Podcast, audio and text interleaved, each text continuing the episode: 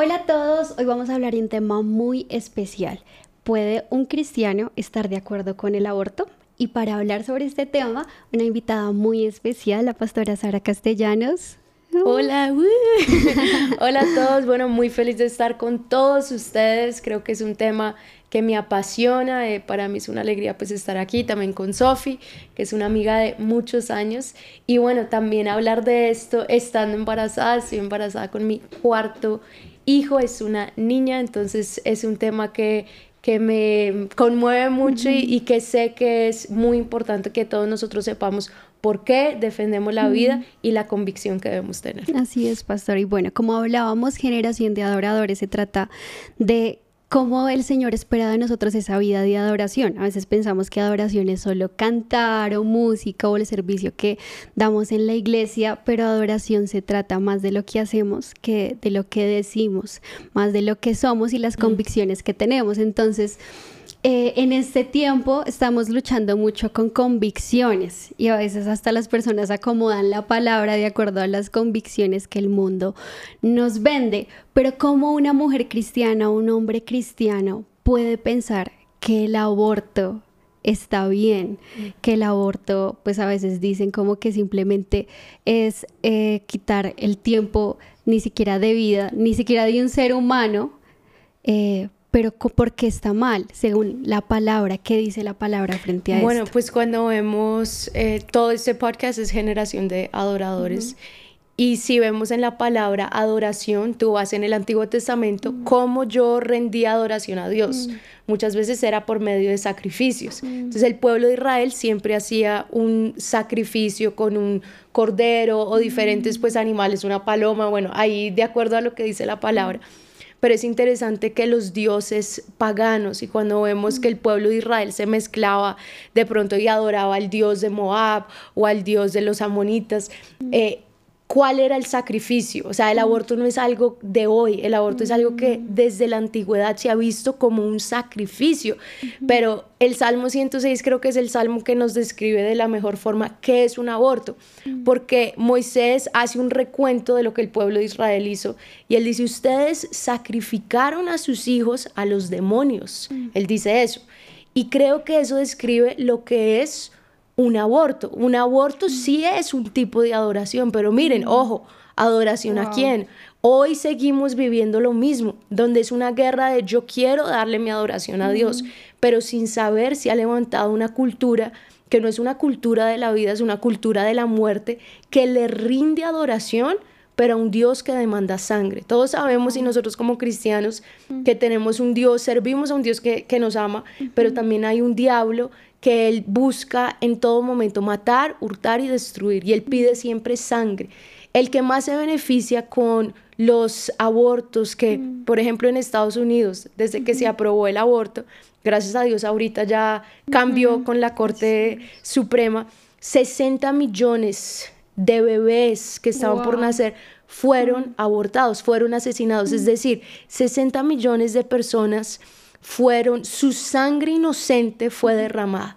Y es eso lo que es. Un aborto es sangre inocente porque es un bebé que está por nacer. No ha cometido ningún delito, no tiene la culpa absolutamente de nada y no tiene ningún derecho, ninguna voz de nacer. Entonces, si lo vemos desde esta perspectiva, el aborto también es un acto de adoración, pero de adoración al diablo. Así de sencillo. Wow. Y ya que estamos hablando de la adoración, todos nosotros fuimos creados con una naturaleza de adorar. Cuando somos adoradores en espíritu y en verdad es porque adoramos a nuestro Dios, al mm. Dios real. Y cuando, o sea, independientemente de que tú seas cristiano o no seas cristiano, algo estás adorando con tus convicciones, con lo que crees. Pero una pregunta muy importante, porque muchos dicen, bueno, yo tengo el derecho de escoger sobre mi propio mm. cuerpo. ¿Qué dice la palabra acerca de esto? Bueno, creo que es verdad, todos tenemos derechos sobre nuestro propio cuerpo. La misma palabra dice que somos el templo, o sea, algo que Dios nos dio a nosotros fue, e, este es como nuestra maqueta, yo digo que no es todo, porque somos espíritu, alma y cuerpo, y el cuerpo nuestro es verdad, yo digo, cada mujer sí tiene, pero, ojo, no sobre el derecho de otro ser humano. ¿Y cómo, cómo comprobamos esto? Esto no lo digo por, porque sea cristiano, no es un tema ni siquiera religioso, pero es un tema que la misma ciencia lo ha mostrado.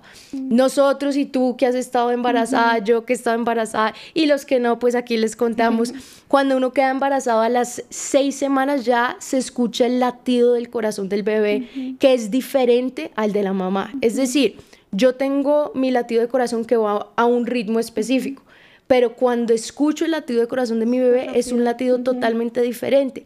Aún el código genético, el ADN, ya es uno diferente. Entonces, ¿cómo me van a decir que es mi cuerpo si es otro código genético diferente al de la madre? los órganos que se crean, que el mismo bebé empieza a creer crear sus propios órganos son diferentes a los de la madre.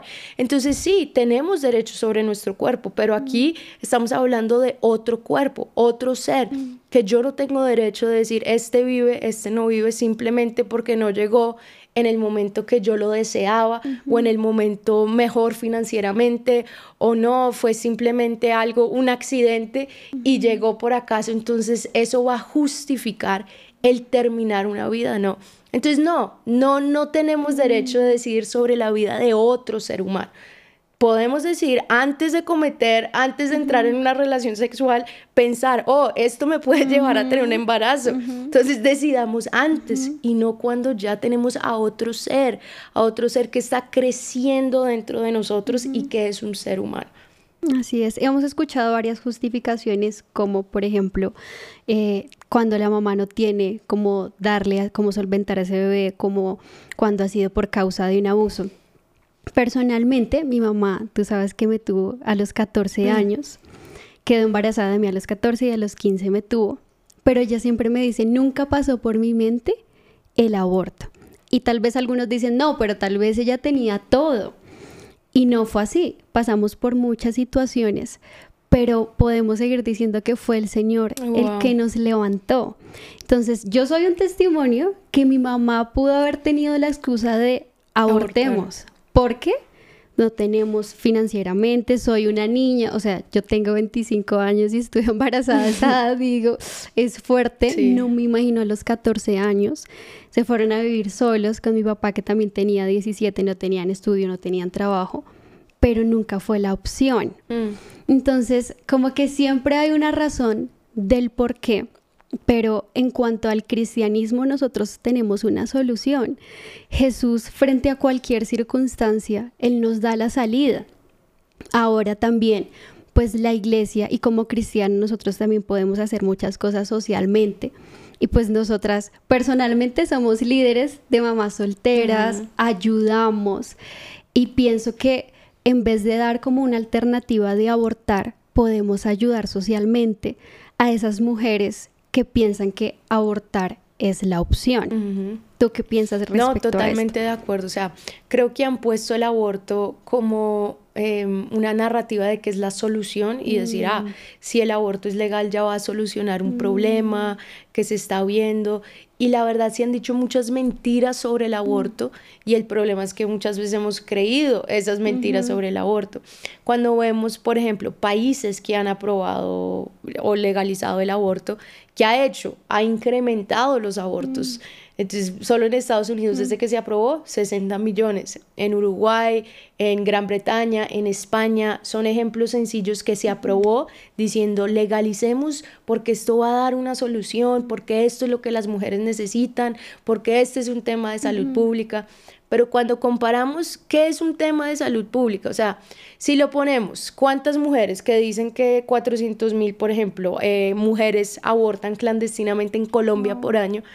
Yo digo, ¿de dónde sacan esa cifra? Mm. Porque por año 600 mil mujeres, eh, 600 mil personas nacen en Colombia. Es decir, que de esos de 600 mil, 400 mil son, son abortados. Hay unas cosas que yo digo, ¿de dónde sacan estas cifras para justificar el aborto? Hay un dato que dice que mm, unas 50, 60 personas mueren, mujeres mueren al año en Colombia por un aborto. Uno dice, bueno, mm. ¿será que ese es un tema de salud pública que toca entonces legalizar? Pero si vemos, por ejemplo, cáncer de mama, mm. ¿cuántas mujeres al año mueren por cáncer? 16 mil, 17 mil mujeres. Entonces las del pañuelo verde deberían estar pidiendo políticas públicas para acabar con el cáncer de mama que está acabando con más de 17 mil mujeres, 17 mil personas, mujeres que están muriendo. Y en la salud no hay como y en la salud. Eh, entonces lo que digo es, están colocando el aborto como un tema, Dios mío, este es el mayor problema de las mujeres. Este es un tema que si no se soluciona, cuando en realidad no, en realidad sí es una agenda. Es una agenda donde quieren hacer creer que es normal acabar con la vida de un ser humano y nosotros como cristianos no podemos aceptar eso. Y sí, tenemos que trabajar por, como tú decías, soluciones la adopción tiene que ser algo que, mm. ok, no aborto, pero yo adopto. Debe ser un mm. estilo de vida aún dentro de las mismas de los mismos cristianos. Yo escuchaba a alguien que decía que si, si todas las iglesias del mundo, todas las iglesias adoptaran a uno, a un niño, mm. no existirían huérfanos en el mundo. Si todo, o sea, no estamos hablando de las familias, estamos hablando de las iglesias. Si una iglesia dice, yo adopto a este niño, yo adopto, ya no tendríamos huérfanos. Y el Señor en la palabra nos habla tanto de las viudas y de los huérfanos. Con mi esposo nosotros, de hecho, yo ya había empezado todo el proceso de adopción, ya estaba haciendo todos los papeles porque es, un deseo de nuestro corazón adoptar, apoyar esto. Eh, y ahí fue cuando supe que estaba embarazada. Entonces, dentro del proceso dicen que si tienes hijos, tiene que ser mayor de un año para poder adoptar. Entonces, vamos a tener que esperar un poquito pero yo sí creo que esto es algo que está en el corazón del Señor. Eh, en vez de apoyar el aborto, apoyemos la adopción, apoyemos políticas públicas que ayuden la salud de la mujer, no incentivando el aborto como una solución, porque el aborto no da ni solución ni para la mujer. En, por ejemplo, en Francia, más del 80% de las mujeres que han abortado dicen que el aborto deja efectos psicológicos muy difíciles de vivir, de depresión. Entonces, ¿Cómo es una solución si lo que les deja es un problema eh, psicológico con el que van a tener que vivir por mucho tiempo después? Entonces, han colocado el aborto como la solución cuando al contrario es quitarle la vida a una persona y dejar una huella muy fuerte en la mujer que tomó esta decisión. Hay otras alternativas y como iglesia tenemos que extender el brazo. Ah, yo soy muy impactada con el ministerio de John Hagee en Estados Unidos. Ellos hicieron literal como una ciudadela que se llama Santuario de Esperanza, en inglés Sanctuary of Hope, donde reciben, en este momento tiene más de 3.000 mujeres que habían pensado en adoptar y les dice, no, vengan aquí, quédense aquí, tengan el bebé aquí y nosotros los cuidamos, les ayudamos, les extendemos la, mano. Se demoró mucho tiempo, una inversión muy grande, pero creo que a eso debemos ir, o sea, que nosotros podamos trabajar. Aquí en Colombia se ha trabajado mucho, eh, de hecho mi mamá pues trabajo mucho para facilitar la adopción porque es mucho más fácil matar que adoptar aquí en, en, Colombia, pero sí ha logrado avanzar y creo que estas barreras que dicen, existen muchas más barreras para adoptar que barreras para, para abortar. Y estamos avanzando, pero la solución nunca va a ser quitarle la vida a otra persona. O sea, el aborto no debe ser una alternativa, sino que como iglesia nuestra postura debe ser cómo podemos ayudar, cómo podemos, y si están en diferentes campos, también cómo yo puedo ser instrumento para ayudar o, por lo menos aconsejar. Todos tenemos amigos, todos tenemos personas. ¿Cómo yo puedo ser usado por Dios para dar un consejo apto, un consejo? No, mira, eso, porque Tal vez es el mundo si les predica, les dice, hey, quedaste embarazado, puedes abortar, pero qué bueno sería nosotros ser esa otra, otra cara de la moneda y decir, no, esa no es la solución, esta es la solución. Y creo que si nos levantamos como esa generación, vamos a empezar a ver que vamos a marcar una, una diferencia en las personas que de pronto están confundidas. Amén, así es, sí. Ahora el aborto es popular nuestras convicciones son impopulares. Recuerdo cuando me iba a hacer la prueba de embarazo, yo fui a Pro Familia, no sabía a dónde iba a ir. El nombre que usan también, Pro, sí, pro Familia. Super, pro, ¿no? Antifamilia. Pero cuando fui, me fui a hacer la prueba de sangre, me la entregaron y me dijeron, no, pero primero tienes que ir a este cubículo. Yo, bueno, entré normal. Me senté y una señora me estaba atendiendo y me dijo, bueno, quedaste embarazada, ¿quieres abortar? De mm, una. No. Y yo, no, claro que no, pero lo dije duro, como para que me escucharan hasta afuera, porque habían unas chicas, una larga fila esperando a entrar también. Yo no, yo no quiero abortar, nosotros esperamos para tener nuestro bebé. Y se levantó, me cerró la puerta, me encerró en la oficina para que nadie alrededor escuchara. Y me comenzó a decir, bueno, entonces te tienes que hacer, ya brava conmigo, ya con una actitud súper diferente, mm. tienes que hacer estos exámenes porque así tú te hayas guardado eh, virgen hasta el matrimonio, cualquier cosa, puede, o sea, ya súper mal.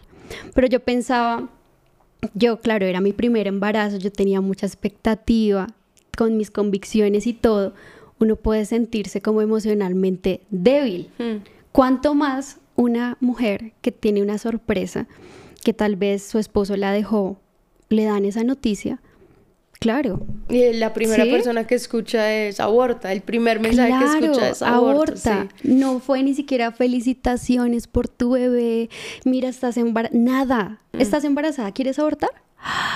Me pareció, de verdad. No, y la verdad es que cuando uno empieza a ver el aborto es un negocio gigante. Mm y la gente pues que dice no, vamos a legalizar y que el aborto sea gratuito. Todo lo que digan que es gratuito no es gratuito, tal vez es gratis para la persona que lo recibe, pero significa que todos los, o sea, si aquí en Colombia es, es legal hasta los 24, 24 semanas, es que nosotros, los colombianos, con nuestros impuestos, estamos pagando eso y eso es absurdo. ¿Qué, ¿Dónde empezó esto y por qué yo veo que, por ejemplo, Profamilia está asociada con Planned Parenthood? Planned Parenthood fue la organización que empezó en Estados Unidos y que empezó este mover de, de crecer eh, en clínicas de aborto. A Planned Parenthood hay asociadas más de 47 mil clínicas abortivas en el mundo. Mm. Solo para que tengan una dimensión. McDonald's, que todos conocemos McDonald's, tiene 33 mil McDonald's en el mundo. Planned Parenthood tiene 47 mil en el mundo, clínicas de aborto. Y a todas les dan millones de dólares. Entonces, cuando uno ve estos lugares y por qué el interés de abortar, porque entre más abortos, más dinero van a recibir. Y uno ve que es una guerra muy sucia, una guerra que no le cuentan a la gente, que, que lo disfrazan con el tema de la mujer pero hay muchas cosas eh, detrás de esto. Entonces es donde uno con más celo, cuando empieza a ver todas estas cosas, uno dice, no, eh, nos están robando, están haciendo esto. Y por eso eh, es importante que como cristianos conozcamos del tema, es importante nosotros saber y no dejarnos engañar. O sea, el, el, diablo es el padre de la mentira. Si hay algo que él usa es la mentira. Y lo del aborto ha usado la mentira. Lo que tú decías, le cambian el nombre, el IB, interrupción voluntaria del embarazo. Ahí ya es una mentira, porque una interrupción es algo que tú, tú, tú dices, bueno, yo quiero darle un stop y va a comenzar de nuevo, o sea, el mismo proceso. Pero esto no es una interrupción, es una una terminación. Yo nunca más voy a tener, nunca más voy a tener a este bebé con ese código mm. genético, con ese ritmo cardíaco en, mi, en, mi, en mi útero. Nunca más voy a poder recuperar eso. Entonces eso es una mentira que nos han estado vendiendo. Y bueno, creo que lo que dice la palabra, conoceréis la verdad y la verdad es la palabra. Nosotros siempre tenemos que filtrar todo con la palabra y la verdad nos hará libre. Entonces creo que nosotros mismos como cristianos es como descontaminarnos de todo lo que uno escucha todos los días eh, y saber que el Señor nos ha llamado a defender la verdad. Y esta es la verdad. La verdad es que Dios nos hizo a todos a su imagen y nosotros no nunca debemos apoyar el terminar una creación hecha por Dios o a imagen de Dios. Y es como tú dices, es como afirmar realmente la verdad. Esto tiene un nombre y es matar. ¿Cómo una mujer cristiana puede apoyar a otra mujer a que mate a su propio hijo?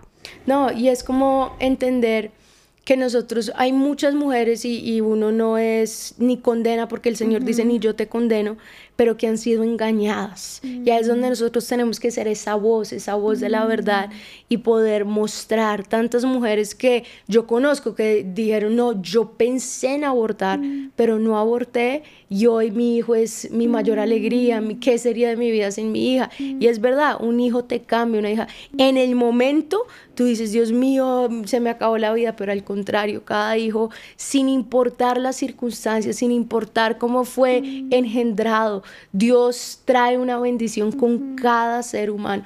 Entonces creo que es conocer la verdad y ser defensores de la verdad siempre. Así aunque no sea popular. Así es. Gracias, pastora, por este tiempo tan especial. Sé que igual es un tema muy, muy profundo, pero en sí como que el fundamento es decir la verdad, hablar de la verdad, informar. En ese caso que a mí me había pasado en ese momento, eh, simplemente les estaban mintiendo. Eh, o también tomaban como de su tristeza, de que no sabían qué hacer porque habían niñas con uniforme de colegio. Mm. Tomaban ese, ese momento difícil y les daban la respuesta nosotros también damos una respuesta. Y se vuelven predicadores, predicadores, una nueva generación, ya es donde nosotros pues debemos decir, Dios mío, el diablo sí está usando de cierta forma instrumentos para predicar su mensaje, ¿cómo estoy yo predicando? Y Jesús siempre dice, yo he venido a dar vida, nunca muerte. El Señor siempre trae vida y el aborto sí o sí es quitar la vida. Entonces yo no puedo ser eh, cómplice, no puedo ser patrocinador, no puedo apoyar algo que está totalmente en contra de lo que la palabra de Dios dice. La palabra de Dios, uno de los diez mandamientos más conocidos, no matarás, o sea, y es eso, o sea, yo cómo voy a apoyar algo que está en contra de el fundamento de lo que yo creo, no matar. Yo nunca voy a poder estar del lado de los que justifican el abortar como un hecho de salud o de una solución.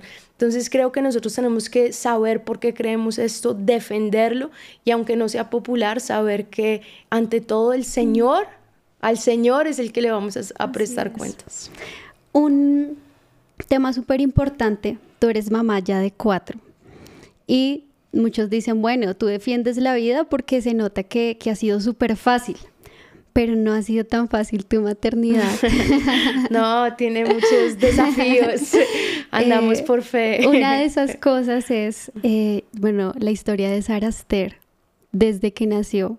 Porque a veces como que ven solamente la, maternidad ya después del Solo parto. ven las fotos lindas. Pero yo recuerdo ese tiempo en el que estábamos orando por ti mm. eh, en el parto, que fue un desafío completo. ¿Qué consejo tú le puedes dar a esas mamás que tal vez están pasando por momentos difíciles? Ya tal vez tienen varios hijos y dicen, no, pues el aborto es la opción porque me he dado cuenta que la maternidad no es fácil. Pero ¿cuál es el consejo para levantar el ánimo, para renovar la fe de que sí vale la pena ser pues mamá? Pues creo que el aborto ha sido tan popular porque la maternidad no es algo fácil, la verdad. Yo les estaría mintiendo, no, está todo bien. Mm. La maternidad es uno aprender a vivir el Evangelio, a morir mm. a uno mismo, literal. Y, hay momentos en que uno dice, Dios mío, ¿qué, ¿qué, estoy haciendo? No sé hacer nada. Y de verdad es ahí donde uno tiene que depender del Señor. Eh, con todo, desde que nació Isaac, pues ha sido un aprendizaje en todo, todos los días, pues con Ana también y con Sara Esther, que es mi tercera hija. A mí me dio de todo, me dio COVID embarazada, me dio preeclampsia severa, me dio hemorragia después de dar a luz, entonces fue un parto especial, pero yo me acuerdo que en todo ese proceso lo que de verdad me blindó fue la adoración, porque mm. a mí en, el proceso desde que me dio COVID, me dio con todos los síntomas súper fuertes, bueno, falta de oxígeno, no puedes respirar bien, todo esto. Eh, y yo me acuerdo, esa era la época que pues si a ti te daba COVID era como, Dios mío, estás contaminado, o sea, te dio COVID, ya hoy está un poquito más pero en esa época era como si los que yo escuchaba que iban al hospital, y todos los entubaban y todos partían. Y yo era, no, yo para mí nunca se me cruzó ir al hospital, aunque estaba eh, en una situación difícil que mi esposo era como, no, te voy a llevar. Y yo, no, no, no, no, no, a mí el Señor me saca de esto, ¿no? Y un día, en diciembre, porque Sara Esther nació el primero de enero, el 26 de diciembre, que estábamos de hecho de aniversario, con mi esposo, obviamente no hicimos nada ese día, pero yo así en la mala, en la mala, y yo ni, ni podía leer acostado, o sea, literal. Y ese día eh, yo, Señor, ayúdame, ¿qué hago? Y puse una canción de adoración. Mm. No me acuerdo ni, ni cuál fue porque ni podía orar, pero mm. empecé a adorar en el Espíritu. Y de verdad que la adoración, a partir de ese día, todos los días yo era con música y adorando en el Espíritu. La adoración se convirtió en mi, en mi refugio. Cuando llegó el, el 31 de diciembre que me dicen todo, que tenía preeclampsia, que yo no sé qué, yo no estaba preocupada, yo no estaba angustiada porque la adoración como que nos blindó. Cuando pasó todo, bueno, yo sé que fue el Señor el que guardó a, a, a Sara Esther, también el que guardó mi vida por la hemorragia que me dio pero de verdad yo vi en ese proceso cómo la adoración fue fundamental. Si a mí me dicen qué fue lo que te ayudó en ese momento tan difícil, cuando tú adoras no hay, no hay lugar para uno estar ni quejándose. O sea, tú cómo vas a estar adorando a Dios y al mismo tiempo quejándote de la situación. No, no se puede. O tú adoras o tú te quejas, o tú adoras o empiezas a, a desatar palabras que muchas veces en las situaciones difíciles o aún siendo mamá uno dice, ah, pero es que esto es tan difícil, ah, pero es que no. Entonces la adoración también te blinda, blinda de que tú no digas cosas que no debes decir. Y yo estoy tan agradecida porque en ese momento con mi esposo lo que hicimos fue, Señor, gracias, gracias porque tú eres bueno en todo momento, aún en esta situación, aún en medio del COVID, aún en medio de una situación que uno dice no fue lo ideal, no fue perfecto, pero no nos vamos a quejar, no nos vamos a quedar, ay, Señor, pero yo te sirvo. No, Señor, gracias. Y vimos que la adoración nos protegió y bueno, ha protegido a todos nuestros hijos de verdad a lo largo de estos, de estos años que hemos estado casados. Y lo que, lo que les aconsejo a todos los que son, a todas las que son mamás es, em, el Señor nunca te da algo que tú no puedas llevar. Mm. ¿Y qué hago yo? Todos los días yo sigo las instrucciones del Señor Jesús. Venid a mí todos los que estén cansados, trabajados. Al día a día a veces puede ser cansativo, pero yo todos los días llevo esas cargas. Hay cargas que no es para uno llevar y cuando uno aprende a soltar y dejar sus cargas en la, a los pies de Jesús, tú te das cuenta que ser esposa es mucho, mucho mejor cuando tú dejas esas cargas, que ser mamá es mucho más fácil cuando tú no acumulas esas cargas.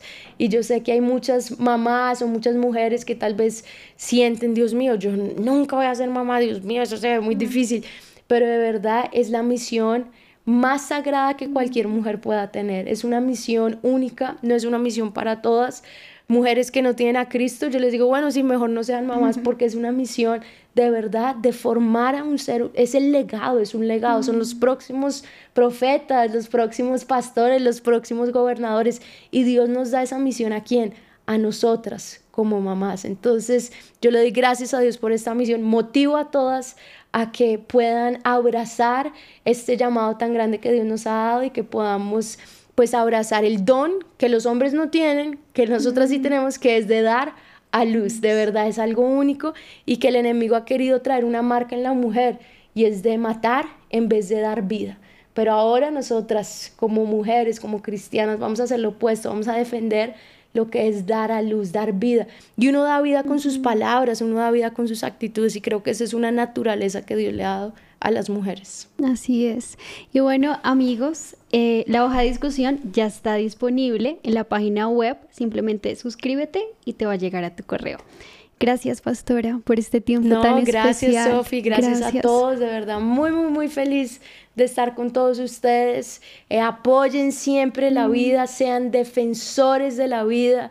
Aquí en Colombia estamos luchando por la vida, eh, con el referendo por la vida, entonces pues también actualizarlos un poquito, se ha hecho un trabajo muy lindo, pero lo que les digo, no sean tímidos en su fe, no sean de cierta forma medio aquí y allá, pero sean reales, defiendan la verdad y ante todo defiendan la vida. ¿Y porque antes de terminar no hablamos del referendo?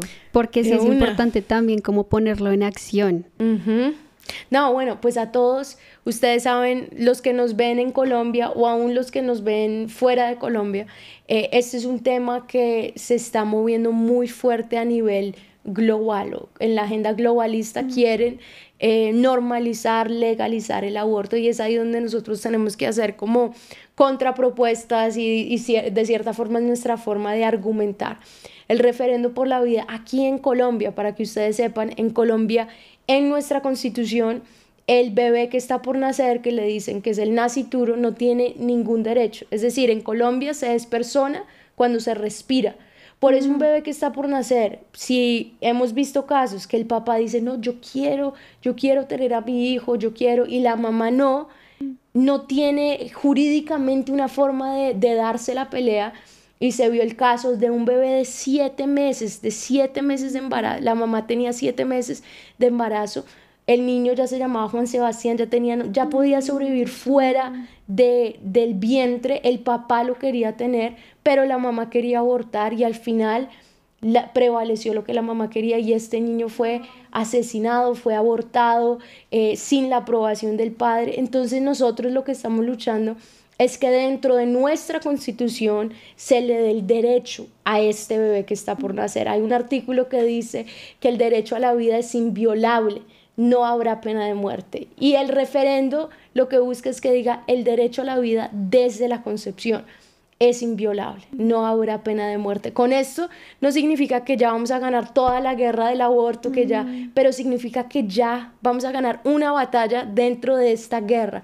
Entonces creo que todos los esfuerzos que hagamos por defender la vida, todos los esfuerzos que hagamos por levantar la voz para los que no tienen voz son válidos y son importantes y se deben defender. Entonces los invito a que se unan, se unan a esta lucha, que podamos ser los colombianos. Ahorita estamos en el proceso de recoger firmas. ¿Para qué? Para que los colombianos decidamos si queremos que en nuestra constitución se le dé este derecho a los bebés que están por nacer. Entonces ese es un poquito lo que es el referendo, como lo que, lo que plantea hacer eh, y bueno, esperamos pues que, que podamos eh, recibir no solo el apoyo de la ciudadanía, pero el apoyo también en el Congreso para pasarlo y que luego los colombianos votemos a favor de la vida. Así es, y también allí en ese link en donde encuentran la hoja de discusión van a encontrar el link de la página del referendo para que puedan ver toda la información acerca de esto. Gracias a todos por haberse conectado, estar aquí con nosotros en este quinto episodio, ¿sí? Quinto episodio. Gracias amigos, chao, hasta el próximo jueves. Chao, chao.